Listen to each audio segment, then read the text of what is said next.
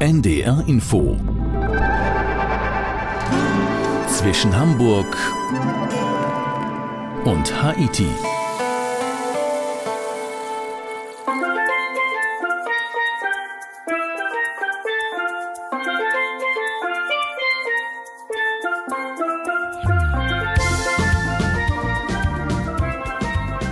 Karibischer Sound unverkennbar. Zwischen Hamburg und Haiti mit Udo Schmidt. Wir sind auf St. Kitts and Nevis, einem eher winzigen Karibikstaat, irgendwo zwischen Barbados und der Dominikanischen Republik, weit entfernt von der Küste Venezuelas. Für uns war Steffen Schneider dort auf St. Kitts and Nevis. Hallo Steffen. Hallo Udo. Steffen, wie bist du auf diesen kleinen, ja eigentlich sogar winzigen Karibikstaat gekommen? Ich muss dich da erstmal ganz kurz verbessern, Udo. Das heißt nicht Nevis, sondern Nevis. Also die Einheimischen sagen, wer Nevis sagt, der kennt die Inseln. Wer Nevis sagt, der ist fremd hier. Also St. Kitts and Nevis. Benannt. St. Kitts and Nevis. Ich bemühe mich ab jetzt. Ja, gar nicht so einfach. Ne? Genau. Alles klar. Ja, es war eine Drehreise für Mare TV, dieses schöne NDR-Format. Äh, und für Mare TV ist ja die Karibik quasi das Wohnzimmer, schon seit Jahren. Und wir dachten, also meine Kollegen und ich, wir haben da irgendwie alles schon gesehen, von Guadeloupe, Martinique, Curaçao, äh, Trinidad und Tobago, Barbados, die Namen, die man so kennt. Aber es ist wie mit dem Weltraum und dem Teleskop, wenn man da immer tiefer reinguckt und immer dichter rangeht, dann entdeckt man immer noch mehr Inseln, immer kleinere, die aber auch, wenn man drauf ist, gar nicht mehr so klein erscheinen. British Virgin Islands, ein Traum. Und so sind wir dann irgendwie bei dieser teleskopartigen Suche sozusagen nach neuen Reisezielen auf St. Kitts and Nevis gekommen. St. Kitts and Nevis. Eigentlich alles schon gesehen, Steffen, nicht? Und dann doch immer noch wieder was Neues. Nicht schlecht. Wir sind gleich mit dir, Steffen, mit dem Sugar Train unterwegs, mit dem Zuckerzug aus der Kolonialzeit. St. Kitts and Nevis war früher mal ziemlich wichtig und begehrt, richtig, Steffen? Ja, korrekt. Also in der Kolonialzeit waren das die Briten und die Franzosen. Die, also lustigerweise sind die Briten mal auf der einen Seite der Insel gelandet und die Franzosen dann später auf der anderen, kurz Zeit später. Und dann haben sie beschlossen, okay, wir teilen uns das hier. Dazwischen ist ja ein Riesenberg, da gehen wir uns nicht, kommen uns nicht in die Quere. Und äh, sie haben beide festgestellt, beide Kolonialmächte, dass die Insel sehr fruchtbar ist. Sie haben dort Zuckerrohrplantagen, sie haben quasi alles wegplaniert, was nicht schön ist, haben Zuckerrohr angebaut und damit auch großen Reichtum erschaffen. Und sie haben von den Inseln aus äh, ihre Besiedlungspolitik sozusagen weitertreiben können. Also die Briten haben Antigua, Montserrat, Anguilla und Tortola besetzt und besiedelt und die Franzosen sind drüber nach Martinique, Guadeloupe und so weiter. Also das ging ziemlich lange. Da gab es immer Krieg zwischen den beiden am Ende. Und ich glaube, zum Schluss jetzt äh, ist es äh, ein Teil des Commonwealth geworden. Also Amtssprache Englisch. Und äh, es gibt das Brimston Hill Fortress. Das ist auf einem alten Vulkankegel ein altes Fort, ein britisches, was teilweise wiederum auch von den Franzosen besetzt war. Dann haben es die Briten sich wiedergeholt. Und das ist äh, auch sehr schön anzusehen. Also ist ein toller Ausflugsort oben auf dem Berg. Große Geschichte also, sicher nicht nur gute Geschichte, klar. Ja. Der Zuckerzug, eben schon angesprochen, hört sich so ein bisschen an wie Lummerland, finde ich, so rund um die kleine Insel. Ne? Ist denn dieses Inselreich ja, sowas wie ein Paradies für Trainspotter? Also für Trainspotter, für Eisenbahnfans vielleicht. Trainspotter kommen nicht so auf ihre Kosten, weil es fährt halt nur dieser eine Zuckerzug äh, mit den Touristen drauf. Vorher äh, so ein kleines Arbeitswägelchen. Aber die alte Eisenbahnstrecke, die einmal rund um den Vulkan führt, äh, über die alten Plantagen, ist heutzutage zur Hälfte befahren. Die andere Hälfte ist so ruinös vorhanden. Da gibt es tolle Bauwerke, Brücken über Schluchten. Es sieht alles ein bisschen aus wie bei Indiana Jones, wenn man da so rumkrabbelt und verrostete Gleise findet von Lianen äh, überwuchert im Dschungel. Das äh, macht Spaß, also für den Wanderer, der da was erkunden möchte. Es gibt tolle Verkehrsbauwerke noch auf der Insel. Hört sich auch sehr nach tollen Fotomotiven ja, an, würde ich mal sagen. Es ist wirklich toll. Wir fahren jetzt mit Kevin und Elvis und natürlich mit Steffen Schneider mit dem Zuckerzug.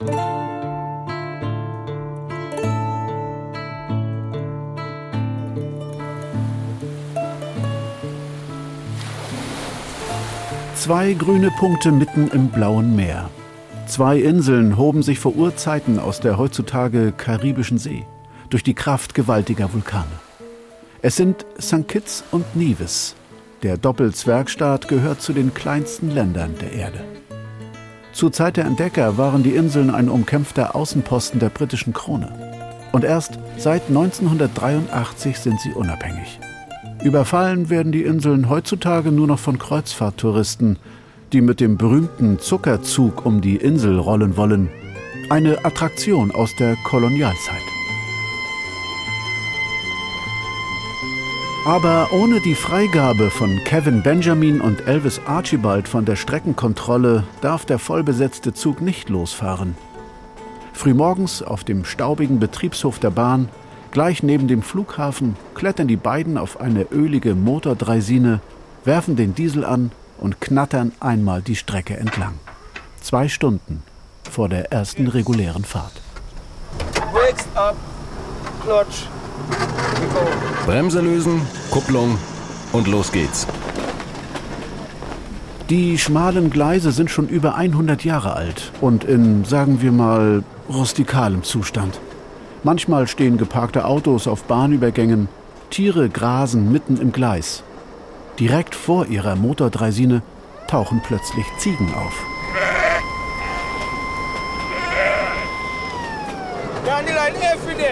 Die sind hier jeden Tag, fressen Gras. Wenn sie die Sirene hören, wissen die genau, wer kommt und machen Platz. Die wollen nicht totgefahren werden. Schlaue Ziegen kennen mich. Die sind meine Freunde. Kevin und Elvis haben schon bei der Schmalspurbahn gearbeitet, als hier noch Güterzüge fuhren, voll beladen mit Zuckerrohr.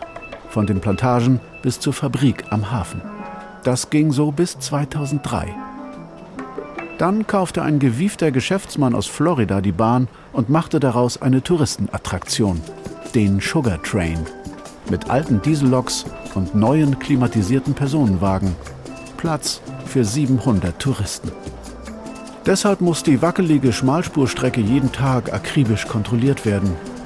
35 Kilometer ist die Trasse lang, einmal halb rum um St. Kitts. Eine heikle Stelle ist der Bahnübergang am Steinbruch. Fast jeden Tag wartet hier der gleiche Schlamassel auf die beiden Bahnarbeiter. Die Schienen sind unter einer dicken Sandschicht begraben. LKWs donnern hier rüber. Die verschütten viel Sand. Zug bleibt stecken. Wir machen sauber.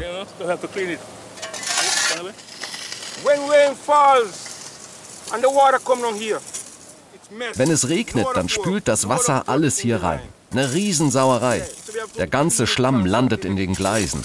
Wir müssen immer wieder ran, damit der Zug hier gut durchkommt. Die beiden ackern mit Schaufel und Straßenbesen an dem versandeten Gleisabschnitt.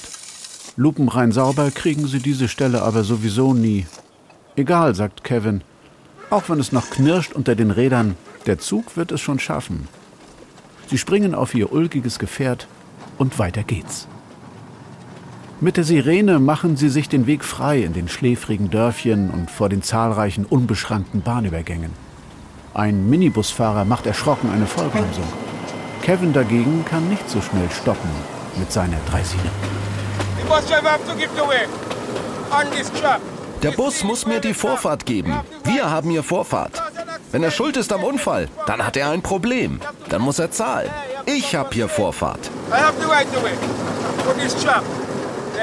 Vor einer Brücke nimmt Kevin Gas weg und hält langsam an. Er greift sich eine mächtige Gleisbauer-Brechstange und balanciert zu Fuß in schwindelerregender Höhe über eine Schlucht. Er hüpft von Schwelle zu Schwelle und stampft mit der Stange immer wieder fest auf. Denn die Schienen sind nur genagelt, nicht geschraubt.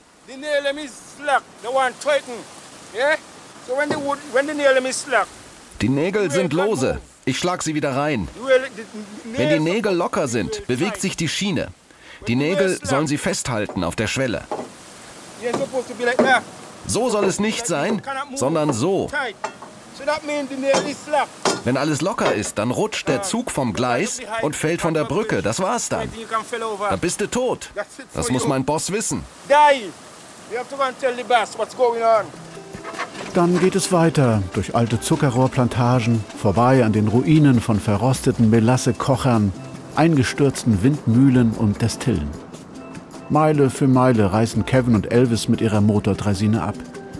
Ihre Augen brennen vom Fahrtwind, die ausgeleierte Handbremse schleift und auch die Aufmerksamkeit lässt langsam nach. Manchmal wird es langweilig, sehr langweilig. Dann kämpfst du mit dem Schlaf. Öde, schläfrig. Aber ich muss das Gleis kontrollieren, darf nicht schlafen, muss auf Draht sein. Ich muss die Augen offen halten. Wenn ich Elvis erwische beim Schlafen, dann hau ich ihm in die Seite. Wach auf, mach deine Arbeit, Mann. Die letzte Sirene, die letzte Dorfdurchfahrt. Gleich haben Kevin und Elvis es geschafft. Vor einer windschiefen Holzbude mit rostigem Blechdach lungern zwei Gestalten und winken ihnen zu. Kevin schlägt sich mit der Hand an die Stirn und reißt an einem Hebel. Hey, halt mal an. Wir müssen umdrehen. Bremse. Die Dreisine hält ruckelnd an und Kevin legt sofort den Rückwärtsgang ein. Sie rollen zurück zu den beiden Burschen an der Hütte. Fast hätten die beiden ihren wichtigsten Stopp verpennt. Ein kleines Geschäft am Gleis, um sich den Feierabend zu versüßen. Hast du was dabei? Er hat Gras. Ich hab ja nichts mehr, weißt du? Kannst du noch mehr besorgen? Super, ich melde mich. Ein bisschen Gras. Ein kleines Tütchen wechselt den Besitzer. Ein Geldschein wird gereicht. Kevin und Elvis grinsen breit und breiter. Denn Marihuana wurde gerade erst legalisiert auf St. Kitts. Nicht nur zur Freude der beiden Bahnarbeiter. Ich war noch nie irgendwo anders. Aber ich weiß, ich liebe St. Kitts. Alle, die herkommen, lieben es. Es ist frei. Du kannst dich frei bewegen, reden, was du willst. Und sogar Gras rauchen ist erlaubt. Ein paar Gramm am Gleis gehören einfach dazu. Genauso wie die Sirene zu ihrer Dreisine. Und wenig später geben Kevin und Elvis per Funk und ganz entspannt Bahn frei für die St. Kitts Scenic Railway, den Zuckerzug. Der rollt dann unten im Depot los mit einer dröhnenden Diesellok und quietschgrünen, vollbesetzten Panoramawagen, in denen schon am Vormittag Rumpunsch serviert wird. Aber die 700 Kreuzfahrttouristen in den klimatisierten Waggons haben keine Ahnung, wie aufregend so ein Morgen wirklich sein kann. Beim Sugar Train.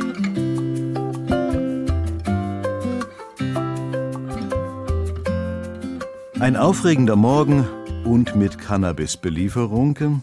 Sind die Inseln Steffen ein kleines Drogenparadies oder hört sich das jetzt ein bisschen zu hart an? Tja, also ich habe mal nachgelesen. Nach Einschätzung der CIA ist äh, sozusagen sind St. Kitts und Nevis also ein, äh, wie sagt man, ein Hotspot des Drogenhandels, also von Südamerika äh, nach Nordamerika und nach Europa rüber. Das geht dann über Schiffe, über Privatjachten, es wird versteckt, keine Ahnung. Ich steck da nicht so drin in der Szene. Also auf der Insel wird äh, mehr Cannabis geraucht und äh, vor allem viel Bier getrunken oder Cocktails so. Aber eine schlimme Drogenszene habe ich da persönlich nicht erlebt. Das verspielt sich alles, glaube ich, sehr im Verborgenen ab. Das ist ja auch gut. Und das andere wäre dann auch der, der große gewerbliche Drogenhandel. Das ist eine ganz andere Geschichte. Gehört jetzt heute hier auch nicht wirklich dazu. Und der Rest ist ja ähm, vielleicht so ein bisschen karibisches Leben, sagen wir mal so im positiven Sinne. Was zeichnet dieses Leben denn sonst so aus? Ja, es ist ähm, sehr lazy, laid back. Ne? So, die Leute haben alle so zwei, drei Jobs. In der Hauptstadt ein bisschen hektisch, da ist viel Verkehr. Aber ansonsten Fischerei, bisschen Farming, Hühner gackern überall, ein paar Esel laufen, ein paar Zicklein. Äh, es ist sehr ruhig und sehr angenehm, wobei Nevis noch ruhiger ist als St. Kitts. Also St. Kitts ist eher so ein bisschen, da ist noch so ein bisschen Hassel und Basel, da ist der Flughafen, da ist ein Hafen, da legen Kreuzfahrtschiffe an. Es gibt viel Straßenhandel, aber nicht unangenehm. Es ist sehr, Leute sind sehr freundlich, man wird nicht angebaggert und ange, äh, wie heißt das, wie sagt man dazu, so angegangen, dass man was kaufen soll oder so. Es ist sehr, sehr schön und nett, auch immer sehr heiß. Und so ist immer so eine ruhige, karibische, lazy Stimmung.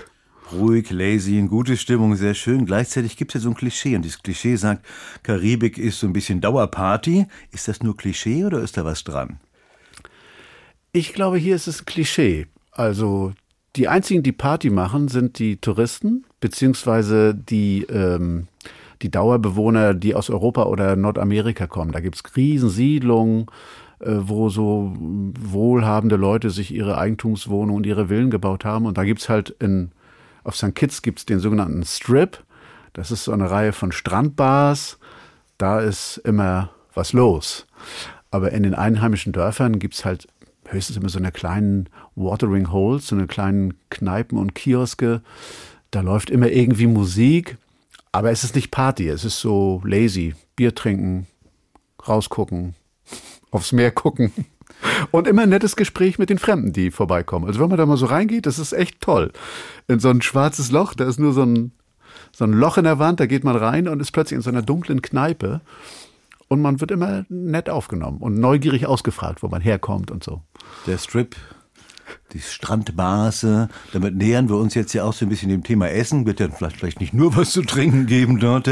Was zeigt dir denn die Küche dort aus? Also es ist ein großer Mix. Es gibt jetzt nicht so ein Signature Food oder so, also wie vielleicht auf anderen Inseln oder in anderen Gegenden. Es, es gibt viel kreolische Küche, also so Stews aus Lamm, Ziege, Hühnchen, so eine zusammengekochten, wie so ein kleiner Eintopf mit Reis oder Mais. Es gibt frischen Fisch. Äh, und dann ansonsten international. Ein paar Italiener sind da. Es wird mexikanisch, südländisch. Es gibt Ingwer, Knoblauch, Chili, so die Basis.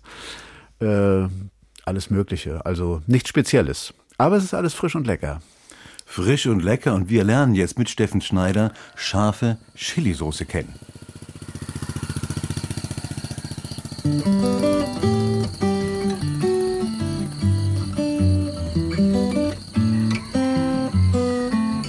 Rund um einen alten Vulkan kleben kleine bunte Siedlungen an dem immergrünen Hang. Bananenpflanzen rauschen im Wind. Avocados schaukeln an den Bäumen und in der fruchtbaren Erde gedeihen faustgroße, saftige Ingwerknollen. Nevis ist eine völlig andere Welt als die Schwesterinsel St. Kitts. In einem der verschlafenen Mini-Dörfer an der Insel Ringstraße wird ein weltweit gefragtes Produkt hergestellt. Und zwar im Keller des Hauses von Familie Clark. Llewellyn Clark und seine Frau Violet haben eine würzige Soße kreiert, die super scharfen Chilischoten dafür wachsen im Garten der Familie. Und die sind so heftig, dass einem schon mal die Spucke wegbleibt. Die sind scharf, sogar sehr scharf. Aber nicht zu scharf. Man kann sie ruhig probieren. Nicht schlecht. Ein bisschen, aber ich habe mich dran gewöhnt. Ist nicht so schlimm. Llewellyn ist ein großgewachsener Mann mit fröhlichen Augen. Er pflückt die knallroten Schoten mit flinken Bewegungen und beißt zur Probe immer mal in eine hinein. In der Karibik ist man gern gut gewürzt. Weil es bei uns so heiß ist. Oh, die Chilis greifen an. Das war wirklich scharf. Es gehört zu unserer Kultur, scharf und würzig. Die Leute lieben diesen Kick beim Essen. Deshalb gibt es so viel Scharfes in der Karibik. Zwei Handvoll Chilischoten pflückt Llewellyn und bringt seine Ernte in die Küche, wo seine Frau Violet und seine Mutter Claristine schon jede Menge Knoblauch vorbereiten. Knoblauch ist die zweitwichtigste Zutat für Llewellyns Supersoße. 20 Knollen verarbeiten die beiden Frauen an diesem Morgen. Das ist doch nicht viel. Normalerweise nehmen wir viel mehr. Heute machen wir nur eine kleine Charge. Llewellyn Clark hat einen Job als Fleischer in dem einzigen großen Hotel auf der Insel. Die Soßenkocherei in seiner Privatküche ist nur ein Nebenjob, aber ein wichtiger. Ist ein kleines Zusatzeinkommen für mich. Viele Leute hier haben zwei, drei Jobs. Anders kommst du hier nicht klar. In einem riesigen Stahltopf vermengt er ein Kilo Knoblauch, ein Kilo Zwiebeln, zwei Handvoll Ingwer, Guave und Chilis, Chilis, Chilis. Der Rest der Rezeptur ist streng geheim. Aber eine Zutat verrät Llewellyn doch noch. Das Geheimnis ist, liebe, was du tust, mehr nicht. Da gibt's doch dieses Lied von den Beatles, All You Need Is Love. Es ist nicht mehr und nicht weniger. Ein Ehemann, der kochen kann, das hat Seltenheitswert in der Karibik. Auf dem Heiratsmarkt war er damit eine Art Rohdiamant. Und den hat sich Violet geangelt.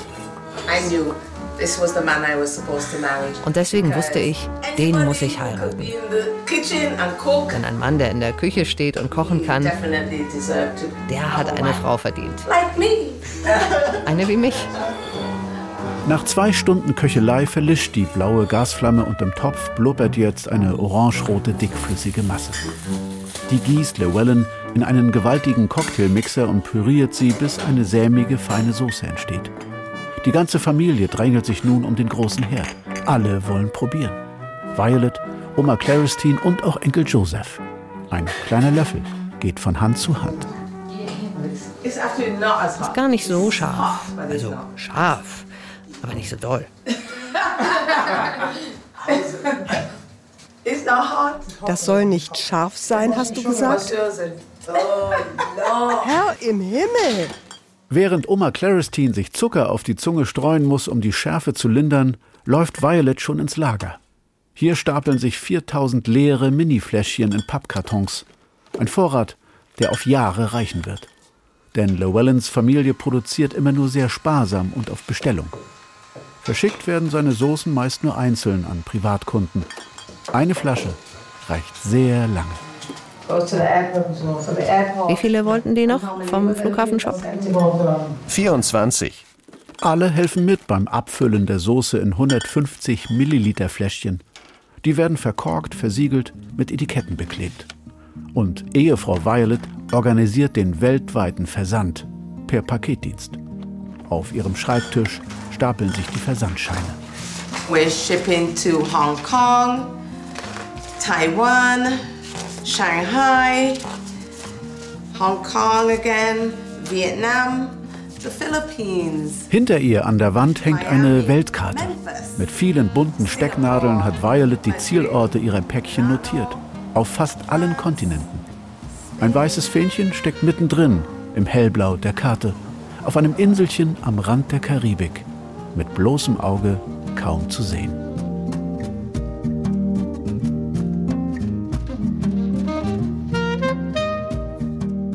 Die erfolgreiche Chilisauce von Nevis. Steffen, du kennst die Karibik ganz gut, sogar ziemlich gut, haben wir vorhin ja schon mal gehört. Ist das auf diesen kleinen Inseln so ein ganz besonderer Menschenschlag? Ja, würde ich sagen.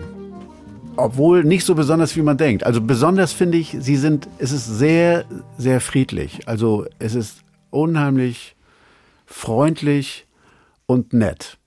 Also ungewöhnlich, finde ich, habe ich so festgestellt. Es ist wirklich, man spaziert darum und telefoniert mit Leuten, wenn man was sucht oder eine Frage hat oder was organisieren will. Und es ist eine unglaubliche Freundlichkeit und Hilfsbereitschaft. Also es geht vom Mietwagenservice los, der immer sehr lustig ist, weil es sind so Rostlauben, die da vermietet werden.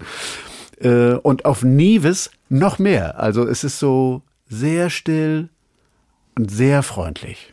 Ungewöhnlich, finde ich.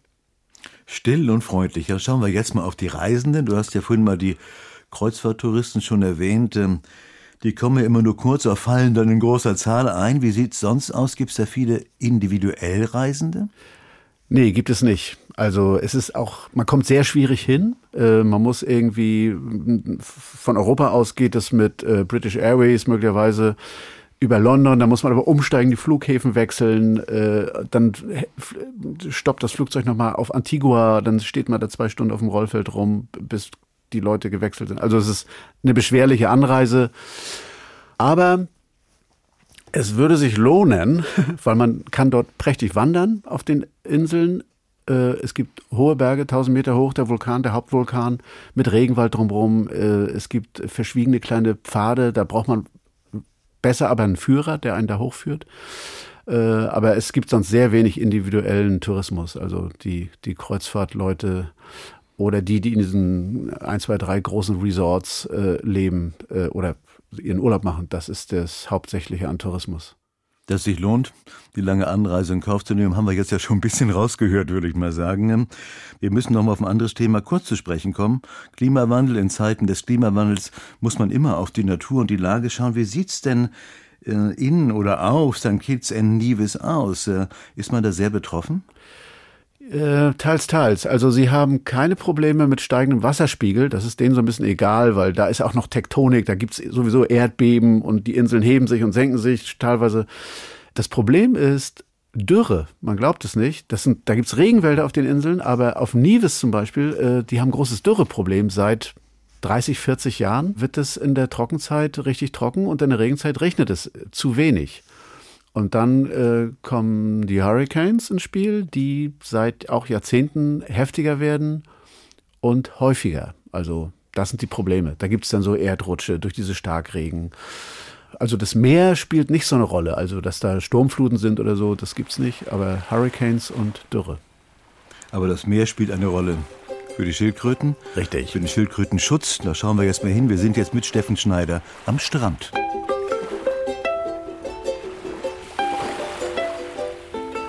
St. Kitts und Nevis zählen zu den kleinen Antillen im Osten der Karibik. Sie sind nur mühsam zu erreichen, abseits der großen Urlauberströme. Und so sind die meist menschenleeren Strände der Inseln ein idealer Brutplatz für viele Schildkrötenarten geblieben. Jedes Jahr im November schlüpfen die Babys der grünen Seeschildkröte, einst Suppenschildkröte genannt. Auch ihre Eier galten als Delikatesse. Bis heute werden immer wieder die Nester am Strand geplündert. Lemuel Pemberton, Spitzname Lemmy, schleicht durch den Sand und mustert aufmerksam jede Unebenheit. Er hat ein kleines Stöckchen dabei und einen Rucksack. Er kniet sich nieder und fängt an, mit den Händen zu graben. Vorsichtig schaufelt er sich immer tiefer in den Boden. Aber Lemmy ist kein Wilderer, sondern gehört zu einem Netzwerk von Naturfreunden und kennt jedes Schildkrötennest in Nevis persönlich. Digging here ich grabe nach Schildkröteneiern. Hier sind sie schon geschlüpft. Das Nest ist einen Monat alt.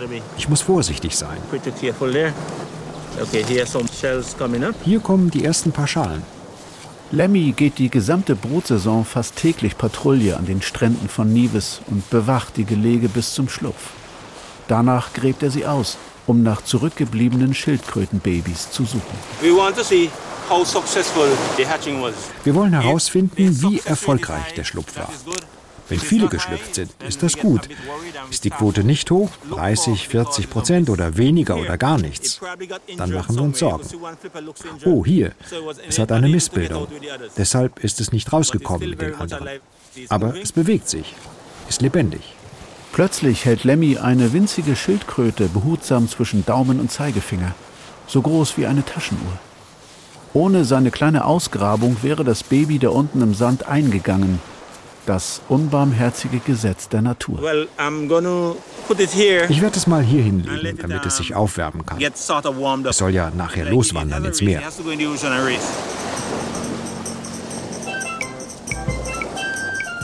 Der Schlüpfling hat eine verkümmerte Vorderflosse. Nicht so dramatisch, sagt Lemmy. Auch solche Tiere haben eine gute Überlebenschance wenn der Mensch ihnen hilft. Wenn ich es direkt ins Meer bringen würde, könnte es nicht das Magnetfeld in diesem Sand aufnehmen. Dann findet es später nicht zurück, um Eier abzulegen. Deshalb ist es wichtig, dass die das Magnetfeld speichern. Das ist ihr GPS. Lemmy ist auf Nevis aufgewachsen, wo Schildkrötensuppe und Schildkröteneier lange Zeit auf dem Speiseplan standen. 145 Eischalen, 145 Schlüpflinge und dieser eine. Heute kämpft Lemmy um jedes einzelne Tier. Das war mal anders. Bin früher viel getaucht nach Schildkröten und auch die Fischer haben die gefangen. Ich hätte nie gedacht, dass die bedroht sind. Aber dann hörte ich davon und das hat mich inspiriert, die zu schützen für die nächste Generation. Durch den heißen Sand ist das Baby schnell auf Betriebstemperatur und bereit für den Weg ins Wasser. Vorsichtig bringt Lemmy das Kleine in der hohlen Hand bis an die Wasserkante. Träge platscht das Meer an den Strand. Die Mini-Schildkröte rudert und strampelt auf dem nassen Sand zielstrebig Richtung Wasser. Und Lemmy schaut ihr lange hinterher. Hoffentlich geht alles gut und sie kommt mit den anderen zurück. Damit sie Eier legt und wir wieder mehr Schildkröten haben auf der Insel. Hoffentlich. Vor kurzem erst hat Lemmy ein krankes Muttertier entdeckt, völlig geschwächt und voller Geschwulste. Er hat es eingesammelt und rüber nach St. Kitts gebracht, zu Kimberly Stewart. Die leitet das Schildkrötenrettungsprogramm der Insel. Eine zierliche Frau mit Sommersprossen und blassblauen Augen. Jetzt steht Kimberly im OP und auf dem Tisch liegt die grüne Seeschildkröte. Die Geschwulste sollen jetzt chirurgisch entfernt werden. Als Kimberly Stewart vor 20 Jahren auf St. Kitts ankam, stellte sie mit Entsetzen fest, dass auf den Inseln noch Schildkröten gegessen wurden. Auch deshalb ist sie geblieben, um zu retten, was zu retten ist. Gerade erst hatten wir eine hier, stranguliert mit Angelsehne. Der mussten wir eine Flosse amputieren. Die Schildkröte wurde jetzt an der Küste von Südwestafrika geortet.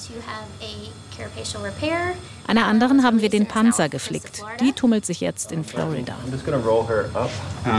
Es geht zu wie in einem Krankenhaus für Menschen, mit der gleichen Ausrüstung und den gleichen Instrumenten. Im OP-Saal riecht es immer stärker nach verbrannter Hornhaut, denn die Chirurgen arbeiten mit einem Elektroskalpell.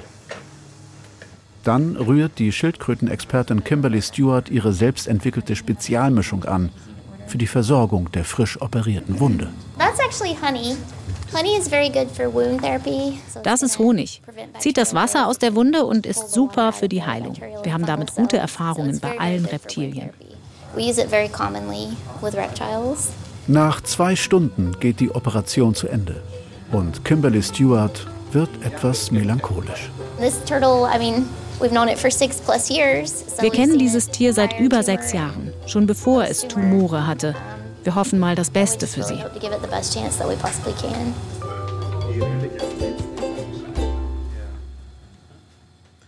Steffen, wir haben ein paar Karibik-Einblicke bekommen.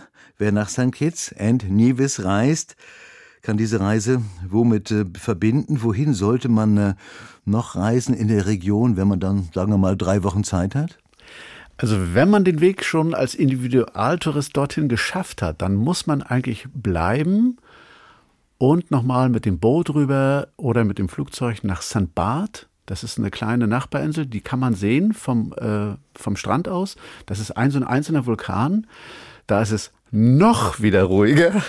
Aber ich glaube, weil man da kommt man sonst gar nicht hin. Oder nach äh, Dominica. Das ist auch eine Insel, die ist auch bei gutem Wetter am Horizont auszumachen. Das sind so kleine Perlen.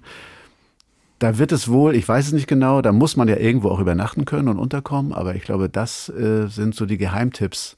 Wenn man die auf seiner Reiseliste hat zum Erzählen zu Hause, da kann man schon ein bisschen angeben mit, glaube ich. Kleine Perlen in der Karibik, mit denen man zu Hause dann auch noch angeben kann. Nicht schlecht. Mit Steffen Schneider haben wir St. Kitts and Nevis kennengelernt. So langsam habe ich jetzt auch gelernt, wie man das ausspricht. Steffen, tolle Eindrücke. Nichts wie los, würde ich mal sagen. Ich danke dir. Alles klar. Danke dir, Udo. Und das war auch zwischen Hamburg und Haiti mit Udo Schmidt. Die Sendung wurde produziert von Sabine Korbmann und Christian Beseke.